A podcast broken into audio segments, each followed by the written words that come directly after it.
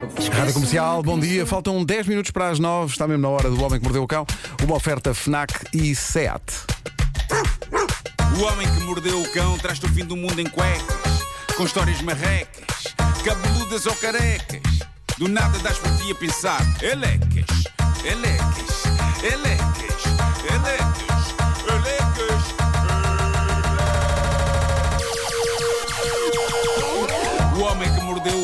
traz-te o fim do mundo em cuecas, elecas. O homem que mordeu o cão traz-te o fim do mundo em cuecas, elecas. Título deste episódio: O que é aquilo às voltas no céu? É um restaurante fino? Não há nenhum restaurante voador neste, nesta edição. Não. Não, isto é a obrigação que eu tenho de juntar duas Mas histórias. consegui num- imaginar um quiosque. Bom, eh, toda a gente conhece o TripAdvisor, não é? O site que pontua hotéis e restaurantes, etc. E que é uma espécie de farol para turistas sobre o que se passa em cada cidade. A grande questão é a seguinte: o que de acho é preciso para que um restaurante se torne no mais bem cotado de uma cidade no TripAdvisor? Eu digo-vos uma coisa de que ele não precisa, ok? Ele não precisa de existir. E esta é a fascinante história do restaurante número 1 um de Londres no TripAdvisor. Toda a gente lá quer ir e há muita gente que garante que já lá foi. O hype é incrível. Caramba, eu próprio quero lá ir. Mas vou ter esse problema, que é o seguinte: o restaurante número 1 um de Londres não existe nem nunca existiu. Nem se deu o caso, mas fechou no auge do sucesso. Não, não, nunca abriu para começar. E as pessoas que já lá nunca foram? abriu, nunca abriu. Tudo feito. Isto foi uma experiência, epá, isto é lindo. Foi uma experiência feita por um jornalista do site Vice, um tipo incrível que eu sigo já há algum tempo nas redes, chamado Uba Butler. O Uba Butler é um, é um tipo destemido e louco que há uns anos fez uma experiência engraçada. Ele deixou que a sua existência fosse ditada pelos desejos dos seus seguidores. Epá, haja coragem para isto. Imaginem-me fazer isso. Como assim? Morria logo, caía num, num- num- buraco. Não, ele, ele- ele punha, punha à consideração dos, dos seguidores dele dois caminhos que ele podia seguir Ok. eh, para cada decisão do, do seu dia. Mas pronto, esta foi outra experiência dele. Uba abriu uma conta no site TripAdvisor para um restaurante falso que ele inventou naquele momento chamado The Shed at Dulwich, a cabana de Dulwich. Passo seguinte, contactou amigos, pediu-lhes, malta, encham o meu restaurante inexistente de críticas incríveis. Eu quero tornar o restaurante no grande sítio da moda em Londres. E os amigos assim fizeram. Ele, entretanto, foi colocando no TripAdvisor imagens do restaurante. Por menor giro, ele não roubou as imagens a outros restaurantes, ele quis fazer isto bem feito. Então criou o restaurante nas traseiras, no quintal das traseiras da casa dele. Ok? Depois comprou um telemóvel manhoso, daqueles pré-pagos, só para as pessoas terem um número para onde ligar e um WhatsApp para contactar. Comprou também um domínio de internet para colocar o site do restaurante fictício. E tudo aquilo foi um fenómeno bola de neve incrível. E o que é mais espetacular é que ele deu-se ao trabalho de criar um conceito para o restaurante. Ele diz. Os sítios da moda têm sempre conceitos e particularidades, por isso, para dar nas vistas, inventei um conceito parvo o suficiente para enfurecer os nossos pais. Um conceito em que os pratos têm todos nomes de estados de espírito. Incrível. Depois o que ele fez foi fotografar comida, não é? Claro. Itens dignos de um menu de estrelas Michelin, sendo que em algumas dessas fotografias de pratos inventados por ele, ele usou ingredientes como espuma de barbear. E lindo. Que para a foto fica bem. Para a foto fica bem, não é? Parece assim uma. um- um- um- Uma emulsão. Uma emulsão, uma, uma espumosa. De lagosta de não sei quê. Bom, eh, a partir daí foi a loucura, a quantidade de pedidos de reservas foi alucinante. E não apenas isto, mas muitos jornalistas a implorar para irem lá experimentar pratos de que tinham ouvido falar tão bem. E durante uns dias, o restaurante da Shed at Dulwich tornou-se no grande sítio onde toda a gente queria ir e onde havia inclusivamente gente a dizer que tinha ido e que tinha adorado, só para não perder o comboio do hype. Para a espécie humana é fascinante.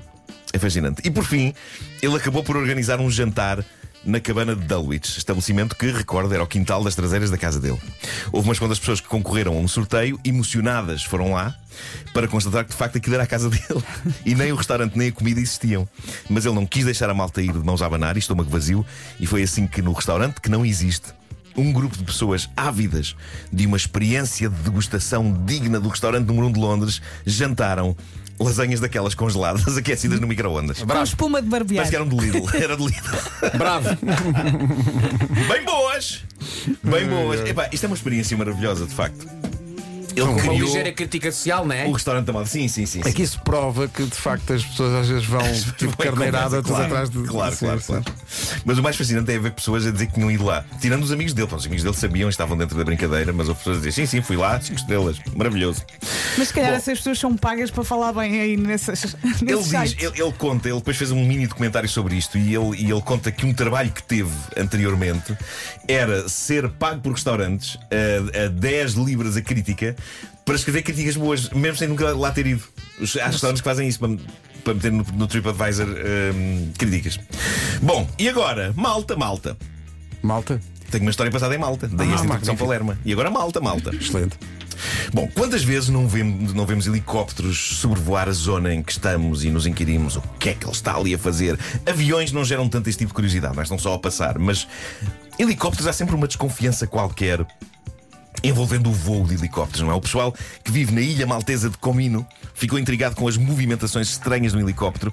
Ele ia, vinha e parava e prosseguia, ia para trás, ia para a frente, deslocava-se em círculos. Cá em baixo, várias pessoas questionavam-se: mas o que diacho quer Estão a ele? filmar? O que é que ele quer? Foi estranho. Foi ligeiramente inquietante. Seria da polícia. Andaria a tentar apanhar algum bandido. Teóricos da conspiração já estavam a criar teses e a temer que o helicóptero borrifasse cenas cá para baixo para controlar a mente das pessoas. Mas a verdade é que depois de voltas e voltinhas, eh, o helicóptero foi à vida dele, aterrou, desapareceu. Mas houve quem tivesse ido à aplicação de telemóvel Flight Radar saber mais sobre o helicóptero. Aparentemente era um helicóptero das Forças Armadas de Malta. Ok, coisa séria. E outra coisa que as pessoas conseguiram perceber na app foi o percurso que o helicóptero fez. Surge desenhado o trajeto e então toda a gente percebeu. eh, as, as voltas do helicóptero serviram um propósito que não podia ser mais útil e digno das Forças Armadas. Malta, o piloto esteve entretido a desenhar um pênis no ar. Eu sabia que era isso. Só podia ser. E se virem a imagem na app, está bastante realista, de realista, ok? Está anatomicamente conseguido. Há testículos. O próprio pênis em si tem. Não é? Glande. Ficou bem desenhado, mas o tempo que este piloto gastou para conseguir este objetivo. Entretanto, as Forças Armadas de Malta decidiram falar sobre o assunto, negando que alguma vez tivesse sido intenção do seu piloto desenhar um enorme falo. Fizeram um comunicado oficial e tudo, veio um porta-voz eh, dizer coisas. E aquilo que o porta-voz disse, para mim, é o grande vencedor do prémio Mais Valia Estar Calado de 2023. O comunicado oficial diz que não é verdade que a intenção do piloto tenha sido desenhar o que quer que fosse e que a captura de imagem da app divulgada nas redes mostra apenas uma parte do percurso e é falso. Se lá estivesse o percurso completo, as pessoas veriam que não, que não se tratava de um falo. Não, não, não. É mesmo, é mesmo. É uma pilinha. Há uma pilinha no ar. A notícia que eu li no site Led Bible diz que desenhar pênis nos céus é um dos passatempos favoritos de pilotos. É, é muito tempo de tédio, não é?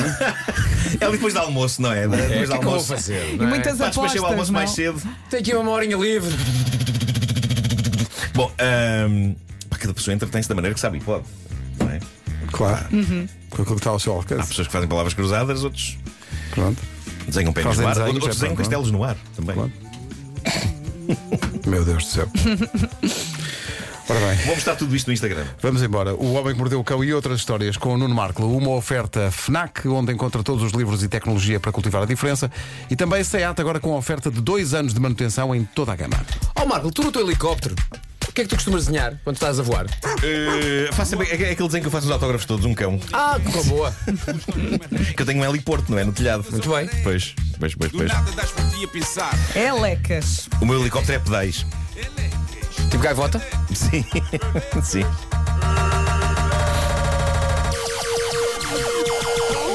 O homem que mordeu o cão traz-te o fim do mundo em cuecas. Elecas. O homem que mordeu o cão traz-te o fim do mundo em cuecas. Já a seguir o essencial da informação. O fim anunciado do verão celebra-se com muita música no novo festival. Mel Calorama, no Parque da Bela Vista, em Lisboa, com Arcade Fire, Florence and the Machine, Dino de Santiago muito mais. Entra nesta nova era de festivais. Mel Calorama, de 31 de agosto a 2 de setembro. Comercial, rádio oficial, em casa, no carro, em todo lado e no Mel Calorama sempre.